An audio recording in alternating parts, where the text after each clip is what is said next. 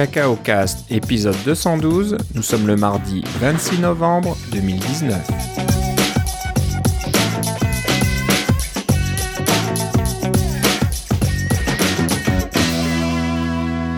Bonjour et bienvenue à tous dans ce nouvel épisode de Cacao Cast. Comme d'habitude, Philippe Casgrain est avec moi. Comment ça va, Philippe? Ça va très bien et toi, Philippe? Ça va très bien, merci.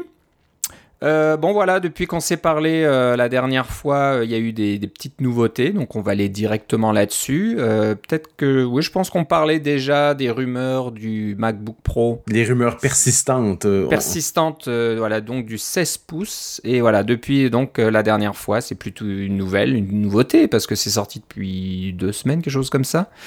le MacBook Pro 16 pouces est donc sorti. donc les rumeurs étaient plutôt correct, euh, pas mal exact, je pense. Il euh, n'y a pas grand-chose qui manquait là-dedans. Euh, mais il y a eu quand même des bonnes, des bonnes surprises, je pense.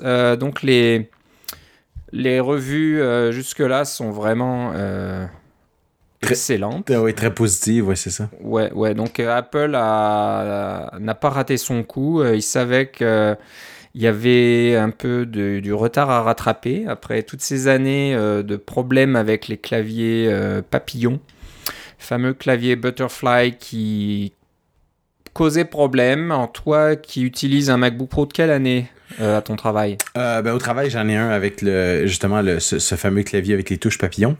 et je me sers peu du clavier parce que j'ai un clavier externe. Donc, c'est pas, pas mon, mon, clavier principal. Quand je tape dessus, c'est toujours un peu un peu étrange un peu, mais au niveau de la, finesse et de la, robustesse de l'appareil, quand on, le prend, on sent que c'est un, un, bloc solide, mais qui est mince. Je trouve qu'au niveau de la conception, ça c'est vraiment très bien. Mais le, euh, puis le touch bar, je suis, euh, je dirais, indifférent. Euh, je me suis habitué au fait qu'il n'y ait pas de touche escape, par exemple. J'aime beaucoup le Touch ID sur le laptop, euh, sur le, portable, bien sûr. Ça, c'est très bien. L'écran est d'une grande qualité aussi. Euh, ça, c'est toujours, c'est sûr que c'est toujours apprécié. Le fait que ce soit USB-C, on en a parlé en long et en large, mais le, nouveau MacBook Pro 16 pouces reprend les bons éléments du 15 pouces. Mais euh, donc euh, il est un petit peu plus un petit peu plus grand en termes de longueur, de hauteur et même d'épaisseur euh, pour avoir un petit peu plus de batterie. Le processeur, je crois, est le même que la dernière génération des 15 pouces.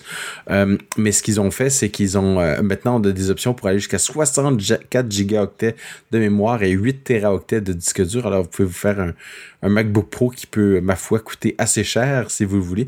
C'est sûr que la plupart des gens n'ont pas besoin de 8 teraoctets de stockage interne, mais c'est bon de savoir voir que pour, euh, je sais pas moi, Pixar, ça serait quelque chose d'avoir cette puissance-là, de, de, cette quantité-là de mémoire, euh, mémoire vive et, mémoire euh, disque.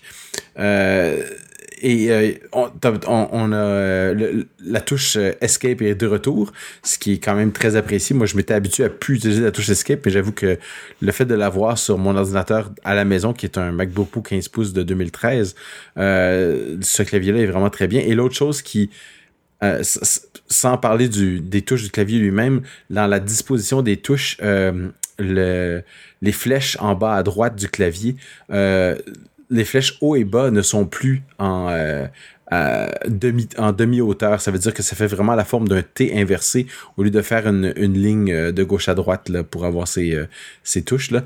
Euh, un, retour vers, vers l'arrière, mais un retour vers quelque chose qui fonctionnait très bien jusqu'en 2015 pour, un, pour un clavier. Puis tu vas sûrement vouloir parler du clavier lui-même et de façon dont les, les touches sont faites. Oui, alors je te posais la question pour savoir si toi, tu as eu des soucis avec ton clavier euh, papillon, parce que j'entends beaucoup de personnes qui ont eu des problèmes, des réparations, euh, il fallait utiliser de l'air comprimé pour enlever des, petites poussières qui bloquaient les, les touches, etc. Alors est-ce que tu as vu ça, toi? Euh, j'en ai pas entendu beaucoup, mais personnellement, je m'en suis pas servi beaucoup. Puis euh, de façon anecdotique, j'en ai pas beaucoup vu.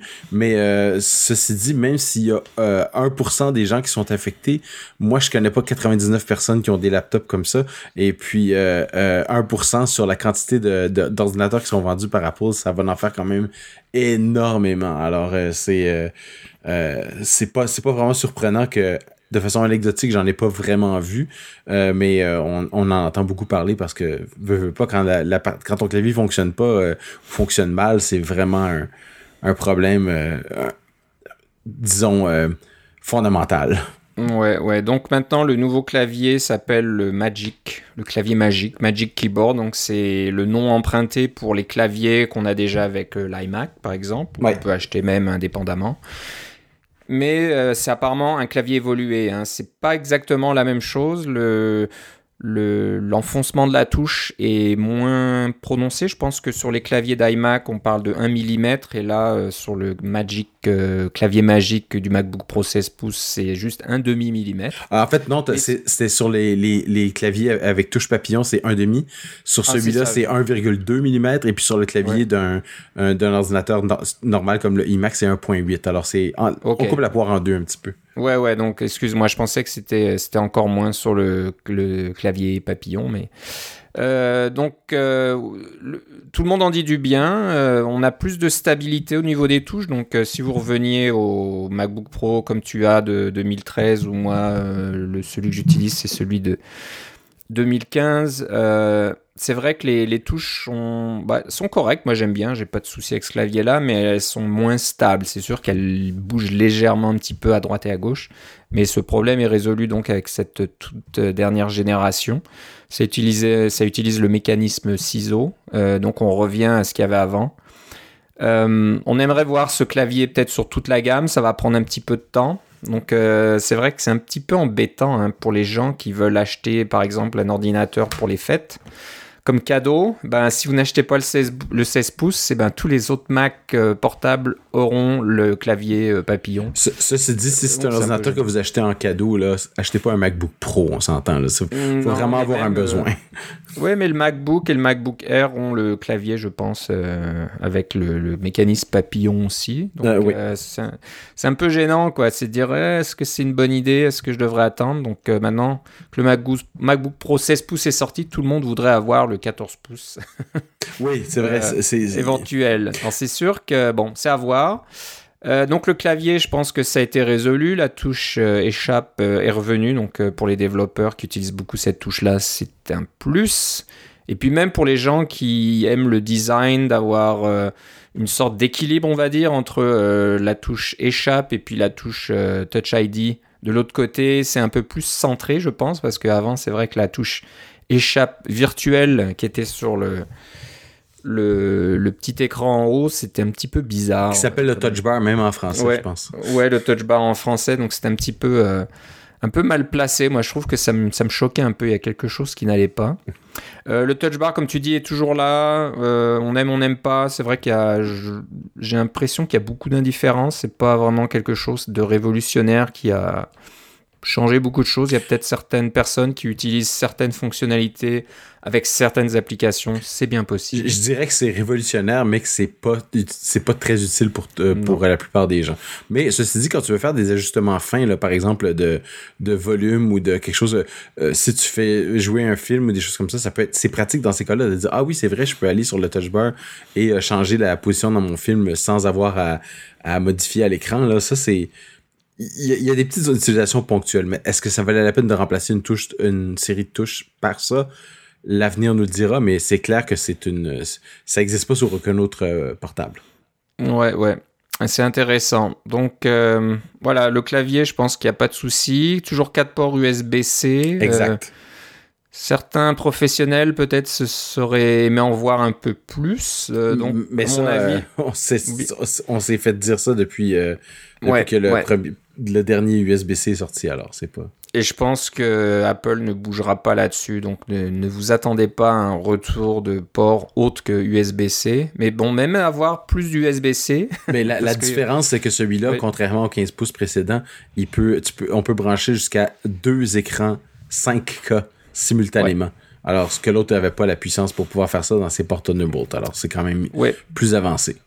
Oui, c'est vrai que les cartes graphiques euh, embarquées euh, ont l'air pas mal plus puissantes. Ça n'a rien à voir avec l'ancienne génération. Ils ont vraiment mis quelque chose de sérieux. Donc, euh, pour ceux qui font. Et, Apple a tellement confiance. Et Apple a tellement confiance dans son, dans son ordinateur qu'ils ont carrément retiré le 15 pouces.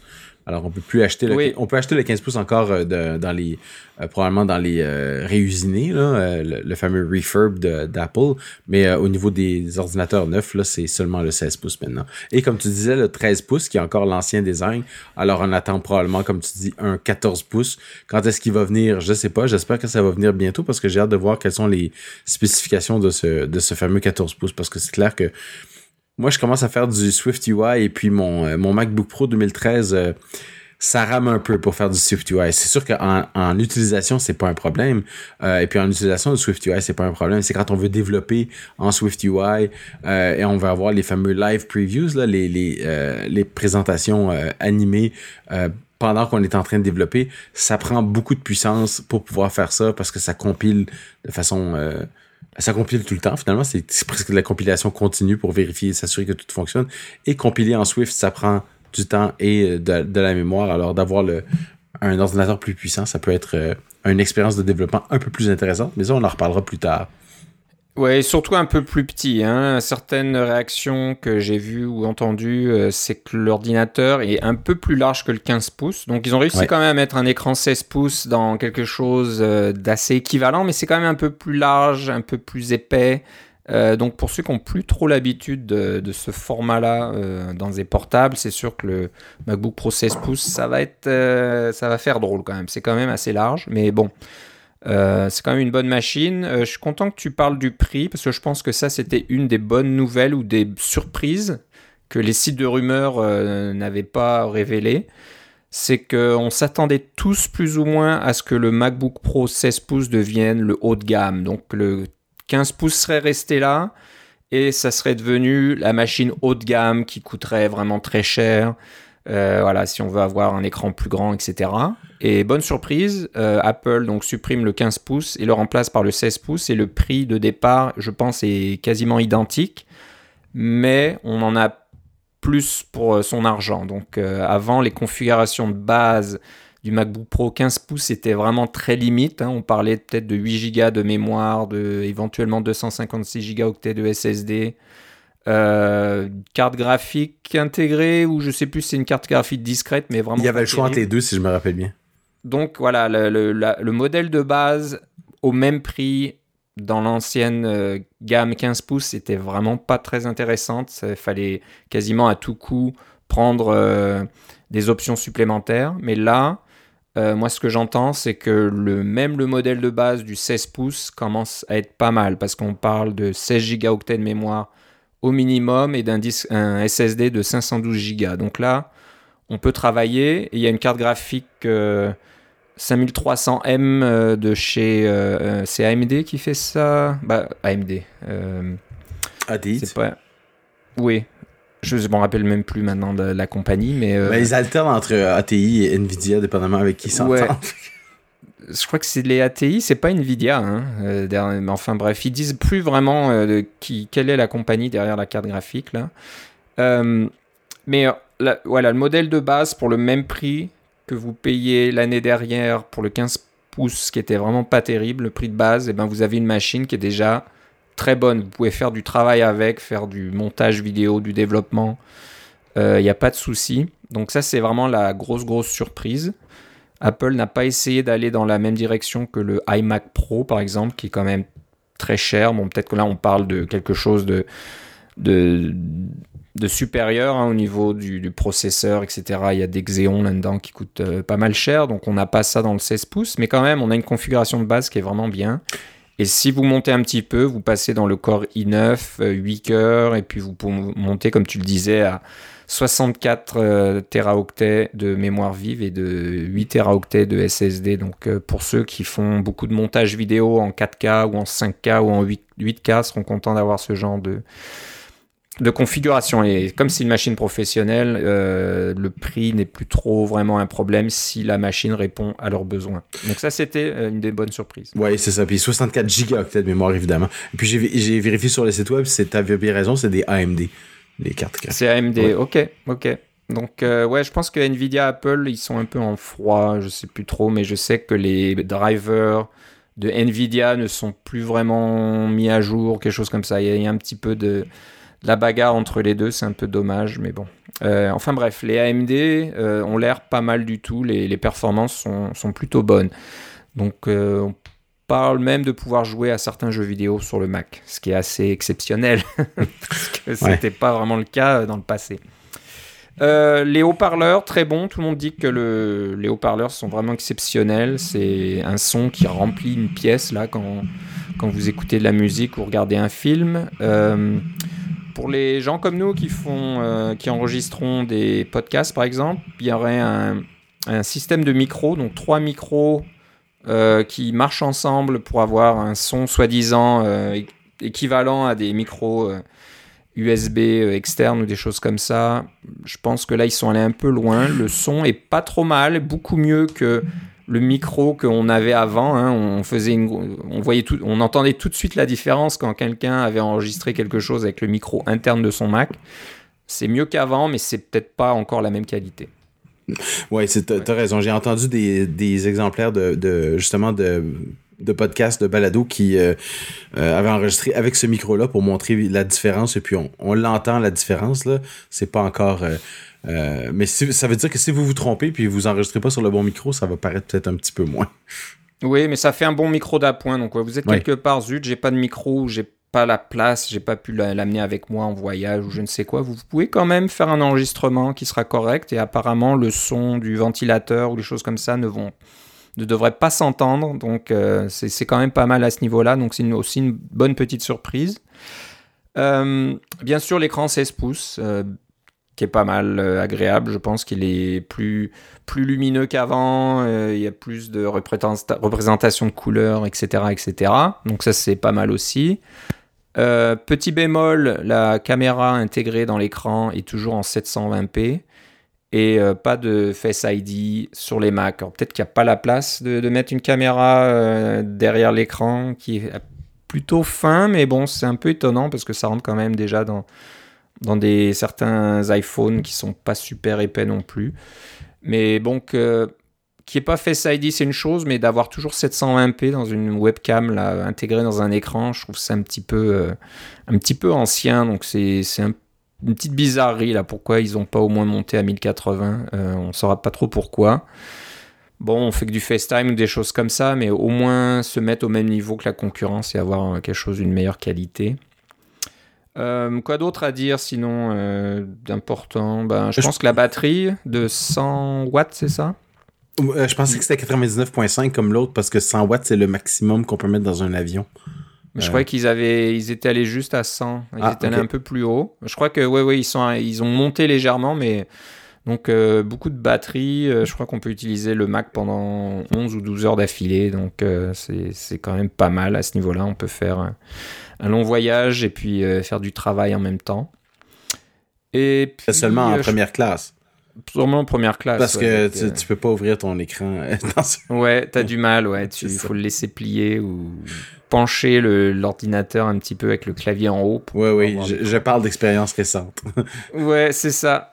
Donc, euh, ouais, je pense qu'on a fait un petit peu le tour. Donc, euh, bon, c'est une bonne surprise. Comme je disais, ben, on espère que ça va se répercuter dans le reste de la gamme en début d'année prochaine. Donc, d'avoir euh, peut-être ce 14 pouces qui serait assez intéressant pour bon nombre d'entre nous. Donc, une machine peut-être un peu moins chère, un peu moins grosse euh, mais tout aussi puissante. J'ai fait un euh, voyage récent et j'ai amené un, un 13 pouces euh, un, peu plus ancien, mais quand même un, 2015. Là. Et ma foi, c'est tellement plus facile de voyager avec un 13 pouces qu'avec un 15 pouces. Là, que ouais. C'est, c'est, ça rentre bien, c'est pas pesant, on peut le transporter partout. et puis, s'il peut faire un MacBook Pro qui est pas. Parce que lui, celui que j'ai, c'est un Core i5. Euh, double cœur, alors que le, mon, mon, autre MacBook Pro, c'est un Core i7 quadricœur, donc euh, quand même une bonne différence au niveau de la, puissance de calcul pour Xcode, pour SwiftUI, etc. Euh, ça, ça rame pas mal, mais comme en utilisation normale, même avec un petit peu d'Xcode, écrire des tests unitaires, des choses comme ça, c'est quand même... J'adore le format du, du 13 pouces. Ouais, ouais, donc je pense que ça va certainement venir assez, assez rapidement. Donc ouais, c'est pas mal. Alors là, je regarde la page euh, du MacBook Pro euh, chez Apple. C'est marrant d'avoir une section sur euh, avec une développeuse de jeux vidéo qui, qui parle de son expérience avec le clavier surtout.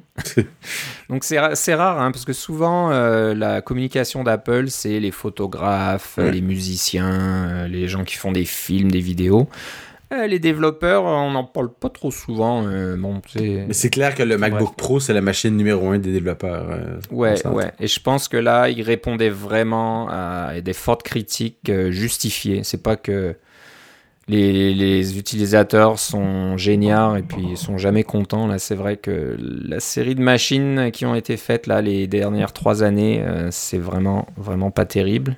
Mais on, se rapproche du, on se rapproche du mois de décembre alors du Mac Pro qui va sortir là. Enfin, oui, enfin, longuement toujours Pas, ouais, toujours pas de prix. Euh, ça devrait pas tarder. Euh, l'automne finit bientôt. Là, on est à quoi une vingtaine, un peu plus de 20-25 jours. Et ça toujours pas de prix, mais le support d'écran coûte 1000 dollars. Alors ça vous donner. Ouais, c'est la chose qu'on sait. On connaît pas le prix des roulettes, euh, des petites choses comme ça. Non, mais je pense que voilà, il y en a certains qui attendent les prix des configurations du Mac Pro. Voilà, donc ben, je pense qu'on a fait le tour du MacBook Pro. ouais, bonne machine. Euh, ceux qui, qui attendaient euh, pour faire une mise à jour, je pense que là, euh, ils peuvent y aller. moi, j'y pense, mais je suis pas encore convaincu parce que c'est clair que mon MacBook Pro, moi, il est un peu plus ancien. Puis quand même, disons, 6 ans d'utilisation pour une machine, c'est pas trop mal, mais c'est quand même une bonne quantité d'argent pour changer de machine à ces niveaux-là. Ouais, ah, c'est sûr que c'est pas rien. Encore une fois, il faut en avoir un usage quasi professionnel. Si on gagne sa vie avec, c'est peut-être une dépense qu'on peut justifier. Si c'est juste pour s'amuser, euh, bon, bah, il faut y réfléchir à deux fois, à moins qu'on ait pas mal d'argent euh, disponible. Ok, donc ça c'est le côté MacBook Pro. Côté Mac Pro, oui, j'espère que ben, au prochain épisode, on pourra vous en parler un petit peu plus. Euh, tout le monde attend ça avec impatience. Puis sinon, côté Apple, je pense qu'il n'y a pas eu grand-chose depuis qu'on s'est. Euh, on va juste parler, tiens, de d'une petite euh, bricole côté Apple Pay. Je change un peu l'ordre de, de, notre émission. On devait en parler un peu plus tard, mais je, ça vient d'Apple aussi. Donc, euh, bah, je sais pas, tu as vu passer ça, comment utiliser Apple Pay dans une application en réalité augmentée? Oui, c'est ça. Alors, si vous, avez créé une petite application en réalité augmentée, par exemple, vous avez un magasin et puis il y a moyen de visualiser vos, articles en réalité augmentée pour pouvoir les, présenter, ben, vous pouvez, dans une scène euh, ARKit, rajouter un bouton acheter avec Apple Pay. Alors ça, c'est, c'est quand même un peu... Euh, euh, ça vous explique pas comment, comment intégrer Apple Pay à votre site web ou des choses comme ça, mais si vous avez déjà Apple Pay à un autre endroit, vous pouvez l'intégrer aussi dans vos vues en réalité augmentée pour que les personnes puissent acheter plus rapidement euh, et vous donner un peu d'argent pour ce qu'il y a dans votre, dans votre magasin. Alors c'est euh, je, trouvais que c'était plus euh, anecdotique à ce, stade-là parce que la réalité augmentée est encore à un, stade, on va se le dire, hein, euh, anecdotique, à des, applications très nichées, des choses comme ça. Mais ça commence à faire son petit bonhomme de chemin dans dans la pour le commun des mortels en se disant oui je peux tenir mon téléphone ou mon iPad puis euh, regarder l'écran puis voir euh, en, surimpression ou en réalité augmentée les euh, différentes affaires que ce soit des meubles ou des, des tableaux ou des des objets ou des choses comme ça qui, qui vont apparaître dans mon dans mon salon dans ma salle à dîner etc pour ou dans carrément dans le magasin pour se donner une idée de la. Aussi, c'est bon pour se donner une idée de la taille relative des objets. Par exemple, vous voulez acheter un, un, un, scooter, ben vous savez pas quelle grosseur il a.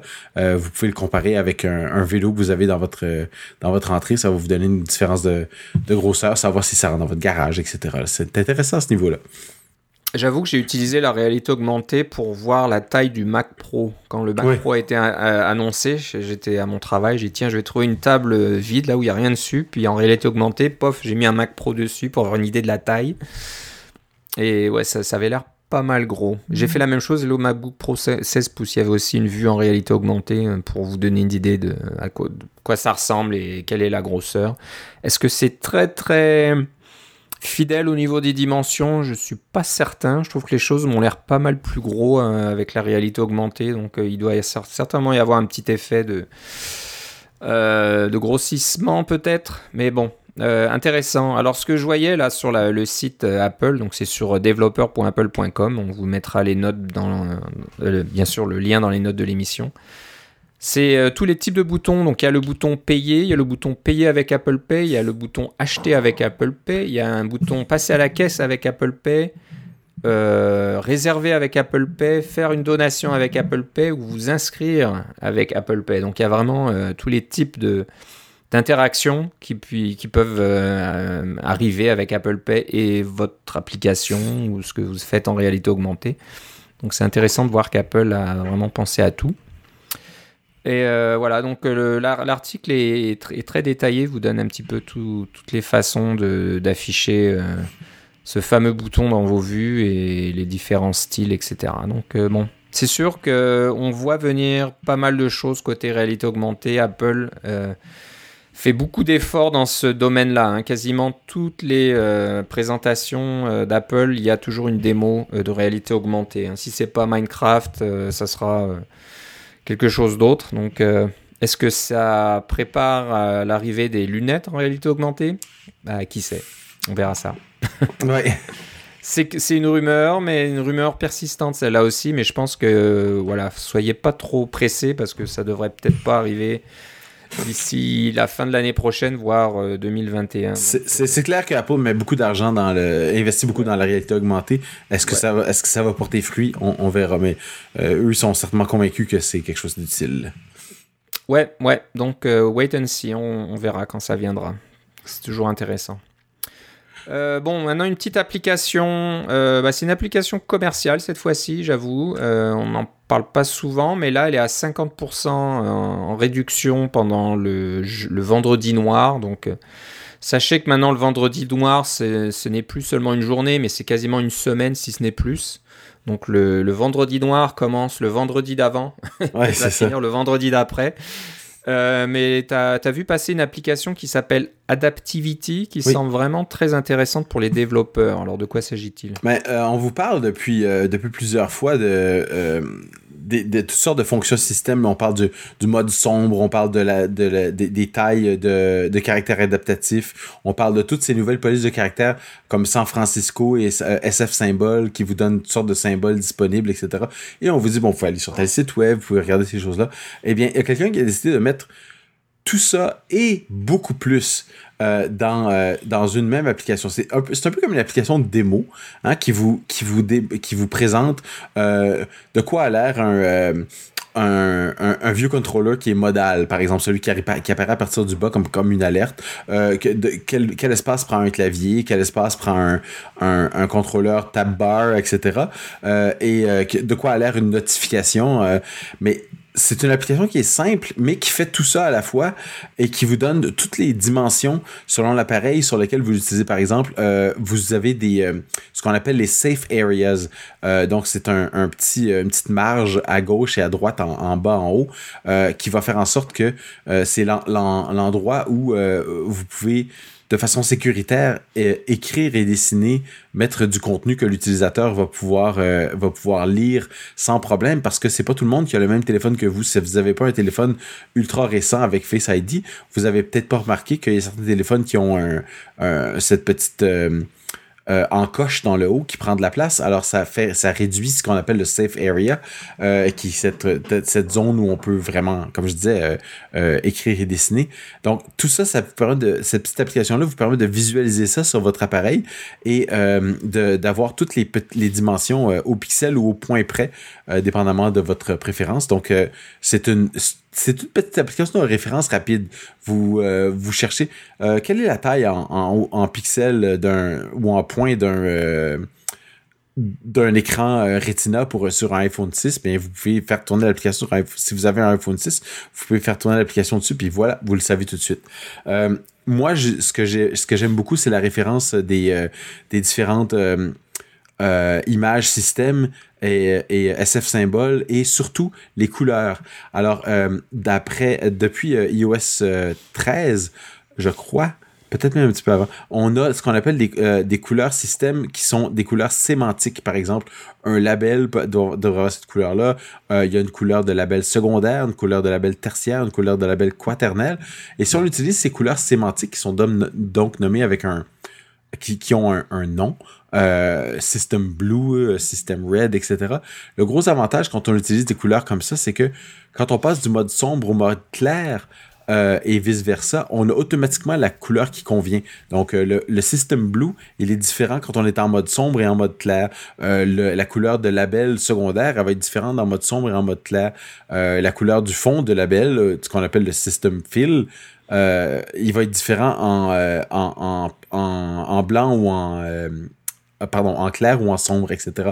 Donc, ça vous permet de visualiser rapidement de quoi ça a l'air. et si vous êtes en train de, transformer votre application pour qu'elle fonctionne bien en mode clair ou en mode sombre, ça vous donne une petite référence rapide pour vraiment avoir une bonne idée du design. Moi, je suis en train de le faire pour la plupart de mes applications. J'ai pas encore terminé parce qu'il y a un bug dans Xcode 11.2 et peut-être encore dans 2.1 euh, qui fait en sorte que si on a un, UI text view, dans notre application et qu'on tourne sur un, système qui est euh, avant iOS 13.1, euh, je pense, l'application va cracher au démarrage. Alors, c'est un petit peu embêtant. c'est un problème de Xcode qu'ils sont en train de régler, mais moi, j'utilise ça dans deux de mes applications. Alors, j'attends un peu avant de sortir une version parce que je veux pas tout réécrire. Je veux pas nécessairement réécrire des choses pour contourner des bugs alors que ça va être réglé plus tard. Mais bref, je suis en train de faire cette modification-là et je trouve que d'avoir cette petite application-là, ça, ça aide, ça vous permet une, visualisation rapide. C'est un peu comme d'avoir un petit livre, mais qui est dynamique sur votre téléphone ou sur votre iPad. Alors, tu dis téléphone, iPad et aussi Apple Watch. Donc, euh, l'application fonctionne sur l'Apple Watch et encore mieux que ça, sur iMessage. Donc, si vous faites des petites applications euh, qui sont utilisables dans iMessage, euh, ben, il y aura une application, une version d'Adaptivity qui marche aussi dans iMessage, donc vous pouvez voir aussi euh, les marges, etc., comment ça fonctionne, bien sûr. C'est un petit peu différent quand vous êtes dans le contexte de iMessage. Donc voilà, c'est un peu partout. L'application j'ai fait, fait tourner sur, je, fait, je viens de la faire tourner sur mon Apple Watch et ça donne pas grand chose. Ça donne les dimensions là, mais c'est joli. Là, on peut l'avoir en point ou en pixel, mais ça fait pas beaucoup d'autres choses. La, la, la, la, petite couronne fait pas fait pas grand chose. C'est un truc, un truc assez simple sur Apple Watch, mais c'est quand même rigolo de l'avoir. Non, bah, c'est un petit outil à avoir dans la boîte à outils du, bon développeur. Hein. On a toujours besoin de ce genre de références au lieu d'aller euh, chercher dans les fins fonds d'Internet quelles sont les dimensions euh, de telle, marge dans tel cas, si c'est en, mode paysage, en mode portrait, etc. etc. Ben, vous démarrez l'application sur votre euh, appareil dans la configuration que vous souhaitez et voilà, toutes les informations seront donc affichées. Alors l'application s'appelle Adaptivity entre parenthèses A majuscule. Hein, peut-être que ça veut dire quelque chose. Euh, faites attention, il y a tellement d'applications que si vous tapez juste Adaptivity dans votre recherche, vous allez peut-être tomber sur d'autres choses. Le développeur s'appelle Geoff Hackworth. H-A-C-K-W-O-R-T-H.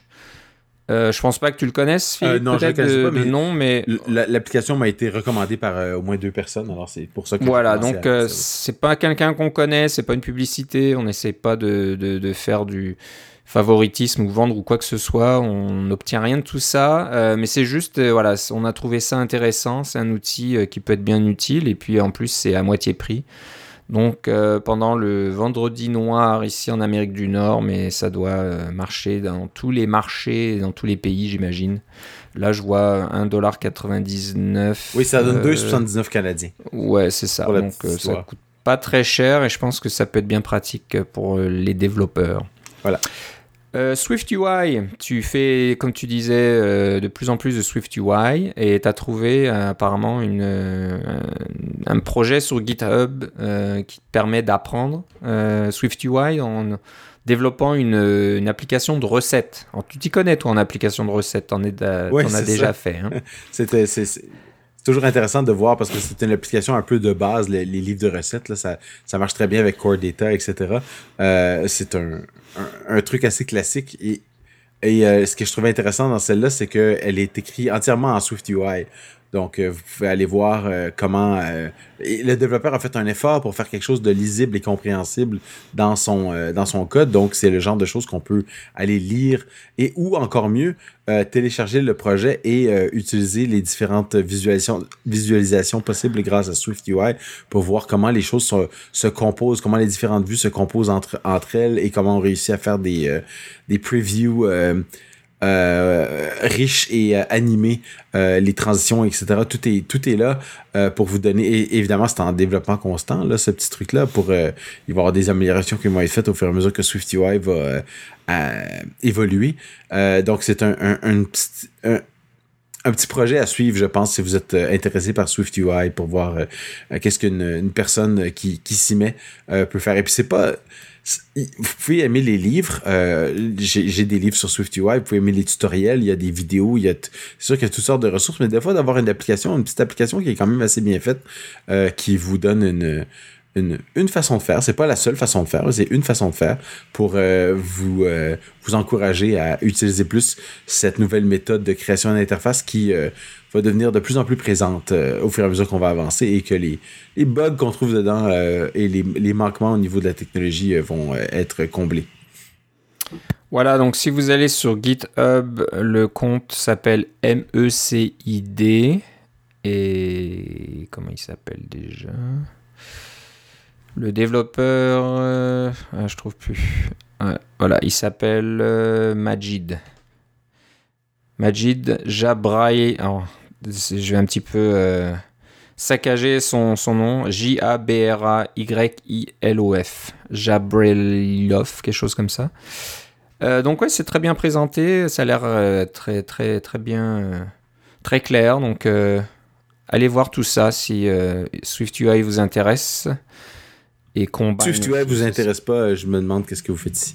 ouais, ce sera un petit peu difficile à digérer, même si c'est un livre de recettes, mais euh, voilà, intéressant. Donc euh, voilà, le, compte c'est MECID et le projet c'est SwiftUI, trait d'union Recipes, R-E-C-I-P-E-S, trait d'union app, app.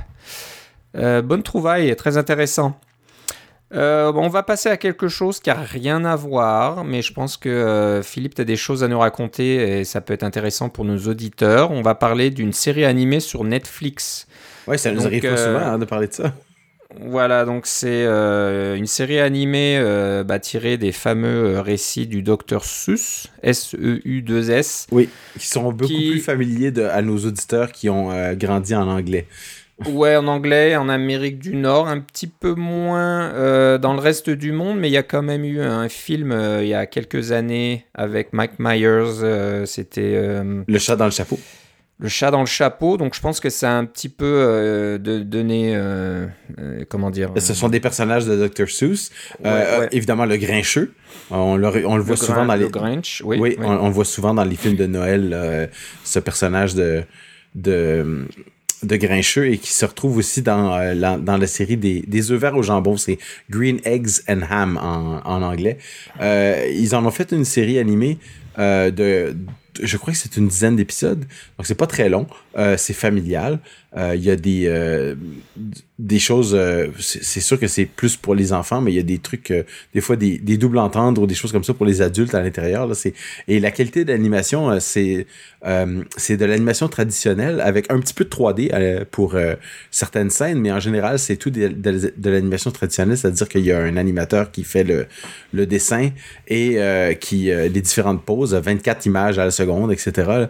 et il y a ensuite il y a des artistes qui euh, quand l'animation a été faite, qui vont nettoyer l'animation pour s'assurer que euh, les, lignes soient, soient propres, de toutes les lignes d'animation soient propres avant d'envoyer ça à la colorisation euh, pour que ce soit facile pour la personne qui fait le, pour le, le ou la coloriste de, de bien remplir les cases. Donc il y a tout un travail à la chaîne et un travail en équipe pour pouvoir faire ça. Et ce que je voulais annoncer, c'est que c'est ma fille fait partie de, l'équipe d'animation. Elle, elle, elle, fait du, du nettoyage. Donc elle s'assurer d'avoir les bons personnages de référence et de voir quelles sont leurs lignes, quelles sont leurs différentes expressions, où mettre l'accent euh, sur les, euh, les, les, dans, les, dans les différentes formes, le, trait plus gras, le trait plus fin, euh, pour s'assurer que, que tout est conforme au, au, désir de, du, du producteur, pour que tout, parce que pour que l'animation a l'air l'air vraiment bien et non pas que parce que c'est une série d'images une après les autres. Alors s'il y a une grosse entre les images, l'animation, ça, ça paraîtra pas aussi bien. Donc, euh, allez, allez admirer le, coup d'œil artistique. Je dis pas que ma fille a tout fait, loin de là, mais je dis qu'elle y a participé et on va mettre le lien dans les notes de l'émission aussi vers sa page euh, Vimeo qui vous donne euh, quelques-uns de ses petites vidéos. On en a déjà parlé de son film Sashimi, son film étudiant Sashimi, mais il y a, d'autres choses maintenant sur sa page. puis je me disais, ça faisait un an et demi qu'on en avait parlé, alors c'était pas trop mal, on pouvait en, redire un petit peu. Mais c'est bon pour le temps des fêtes aussi, là, les œufs verts au jambon. C'est quelque chose que vous pouvez regarder en famille.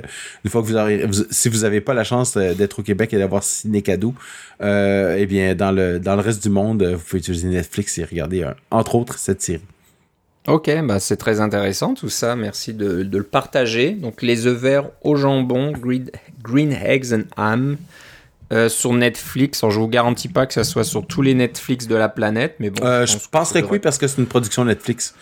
Euh, ils ont sorti la, la, version française en même temps, ce qui est toujours euh, très intéressant.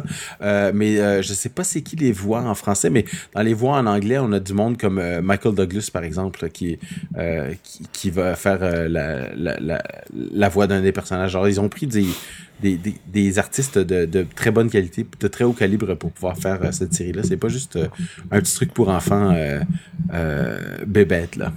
Oui, oui, je pense que la qualité euh, graphique est vraiment, est vraiment bonne. Hein. C'est pas oui, les, des, des petits euh, dessins animés vite fait, mal faits, avec les mêmes images qui se répètent euh, tout le temps, ou avec des, des shows, des, des, animations sans vraiment de, et, ça, et, ça et, ça, a son charme aussi d'avoir ce genre d'animation-là à, la, à la South Park ou animé japonais ou des choses comme ça. Mais c'est pas, c'est pas ça. Ça, c'est vraiment chaque, chaque cellule est dessinée à la main, animée à la main avec euh, un, peu de, 3D pour, euh, pour arrondir le tout, mais c'est carrément, c'est vraiment de l'animation traditionnelle. Si vous avez ce genre de choses-là, comme par exemple dans les films de Disney, tous les films récents sont en 3D.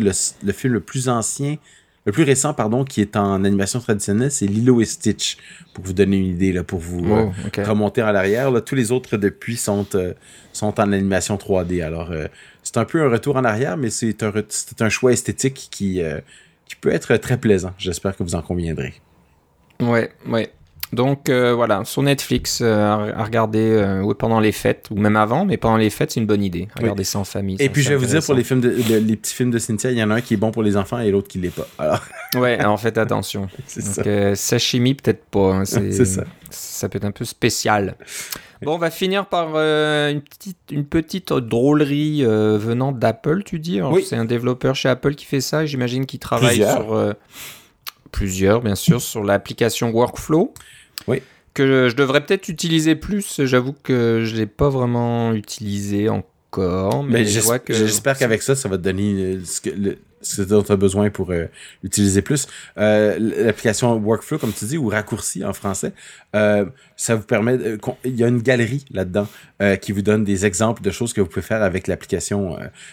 on se rappellera pour la petite histoire que c'était une application séparée qui s'appelait Workflow et qui a été racheté par Apple et qui a, Apple a racheté toute l'équipe, dont euh, euh, une personne qui était à NSR 2016, euh, qui était Ayaka Nonaka, qui travaille maintenant pour Apple, toujours sur l'équipe de Workflow, et elle, elle a convenu sur Twitter, elle a annoncé qu'elle avait participé à une des, des galeries en particulier, des galeries d'exemples, qui est la galerie des raccourcis amusants alors, il y a une série de petits raccourcis amusants. Si vous, ouvrez votre application raccourci euh, sur votre téléphone ou votre euh, iPad, alors vous allez dans raccourci euh, et puis vous choisissez galerie en bas à droite.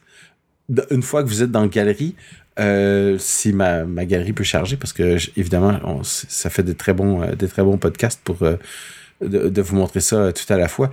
je crois que vous choisissez euh, raccourci de partage, qui est la dernière séquence. Euh, à la fin, vous avez Juste pour rire, qui est une section de, de petits trucs un peu rigolos. Alors, euh, un presse-papier à ski pour sortir vos tous vos, vos petits trucs classiques. Par exemple, le, le, le c'est sûr qu'on va aller beaucoup plus loin en ASCII que le, juste le petit bonhomme sourire. Vous avez le petit bonhomme qui renverse une table parce qu'il est fâché. Vous avez le euh, le petit bonhomme qui hausse les épaules, euh, le petit bonhomme qui met ses lunettes de soleil, le petit bonhomme qui enlève ses lunettes de soleil, etc.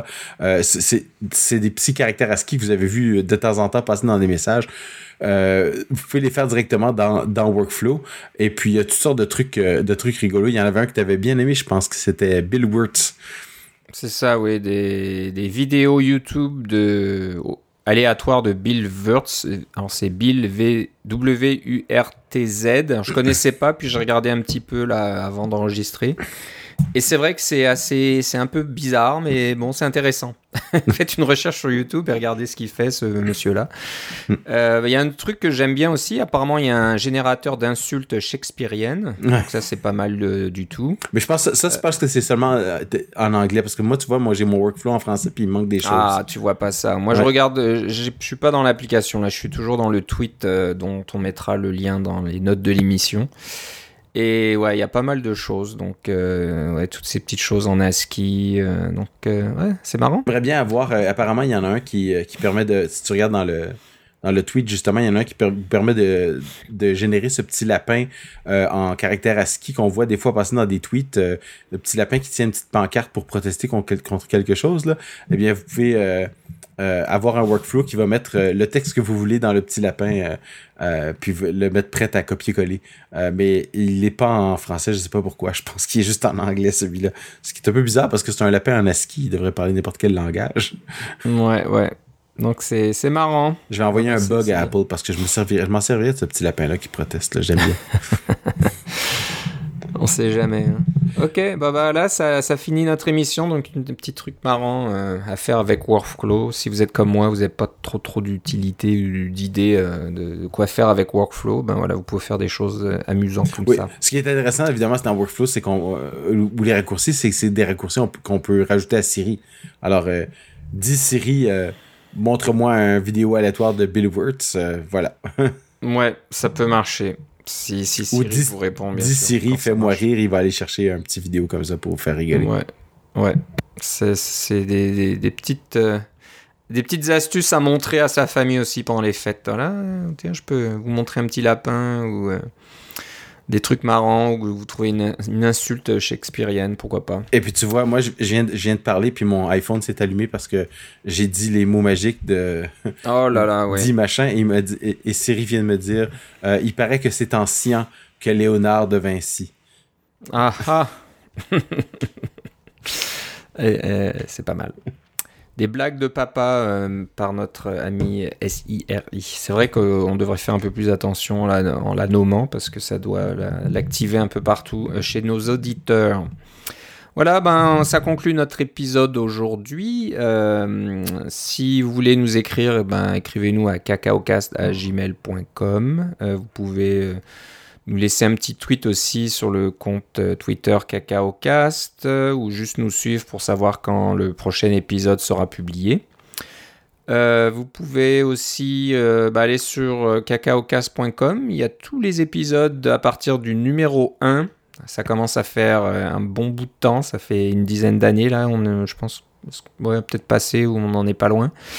Euh, donc ça peut être drôle d'écouter de, vieux épisodes où on parle un peu de, vieillerie, des choses comme ça, puis de voir comment le temps a passé. ça va vite. Euh, ça fait plus de 10 ans parce que c'était le 11 février 2009. Alors. Ouais, ça y est, donc on a passé les 10 ans. Donc oh là là, c'est 212, c'est pas mal.